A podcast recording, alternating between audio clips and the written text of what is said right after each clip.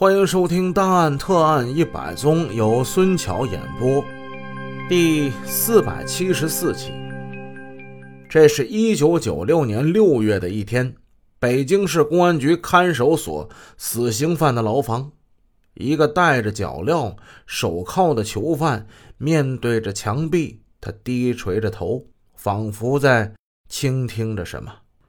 原来是远处断断续续的电视解说员的声音，透过监狱厚重阴森的高墙，压进他已经麻木的耳膜。但他还是听清楚了，这是一场国际性的摩托车赛事。躺在往昔，他会激动地冲着屏幕大声叫嚷着。然而，此时此刻，解说员那兴奋的、略带夸张的声音，带给他的却是一种难言的悲怆、恐惧和嘲笑。这名犯人叫王兆新，他在被逮捕之前是国家体委自行车摩托车运动中心的教练。作为一名摩托车运动健将，他参加过几次大型的全国摩托车比赛，并取得了较好的名次。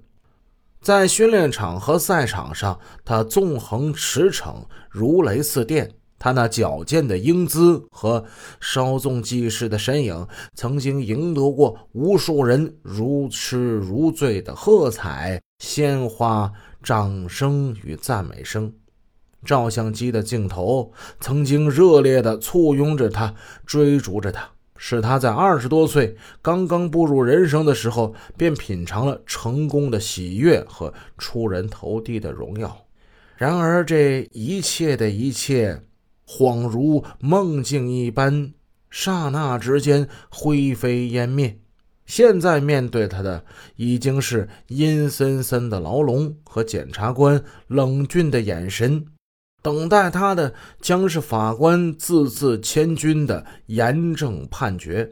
此刻，他仿佛感到生命已经在他的灵魂里大片大片的消失，细胞在成群结队的死亡。因为他明白，自从他把尖刀刺进那女人心脏那一刻，死神就已经攥住了他。他微驼的背颤抖着。那女人血肉模糊、惨不忍睹的面孔总在他眼前晃动，女人那带血的大眼睛仿佛要喷出火来，把他烧为灰烬。王兆新再也支持不住了，他浑身发抖，大汗淋漓，精神终于崩溃，整个身子如一滩烂泥，砰的一声倒在地上。显然是死者把他击倒的。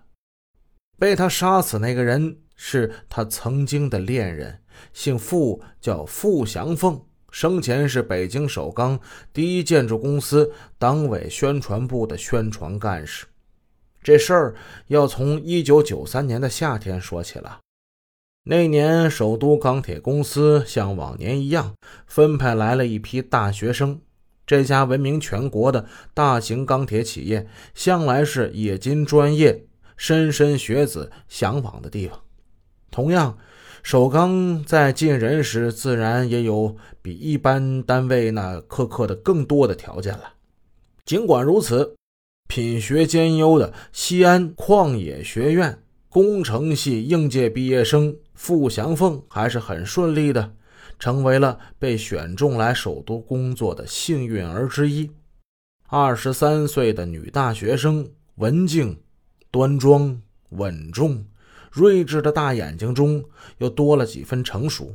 虽然她不像那些容貌特别出众的那些小姑娘那样风情万种，然而这个女孩却是聪颖异常。她出生在四川的一个小城，父母都是普通工人。他凭借自己的努力考上大学，多年来养成良好的习惯，使他无论是从学习还是做事儿都非常的专心认真。在学校时，他深得老师的好评；到了首钢，他对领导交办的每一件事儿都是那样勤勤恳恳、任劳任怨，而结果呢，也都是那样的令领导满意。就这样，年轻的付祥凤来首都工作不到半年，就被调到一建公司党委宣传部，改任了宣传干事。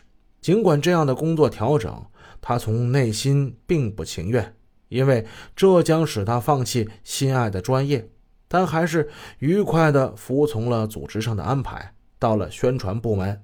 原来拿绘图笔的手呢，现在开始写材料、写汇报、写各种演讲稿，甚至平时不算活泼的他，也开始承担组织文体活动的工作了。他的敬业精神和勤奋的表现，使他很快赢得了同志们的好感和领导的赏识。在这一期间，他光荣地入了党，成为了先进生产者。